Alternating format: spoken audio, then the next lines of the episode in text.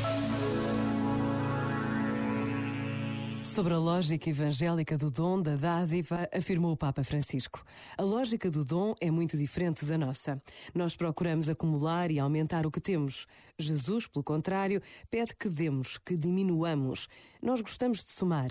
Agradam-nos as adições. A Jesus agradam as subtrações. O tirar algo para o dar aos outros. Nós queremos multiplicar por nós. Jesus aprecia quando dividimos com os outros, quando partilhamos.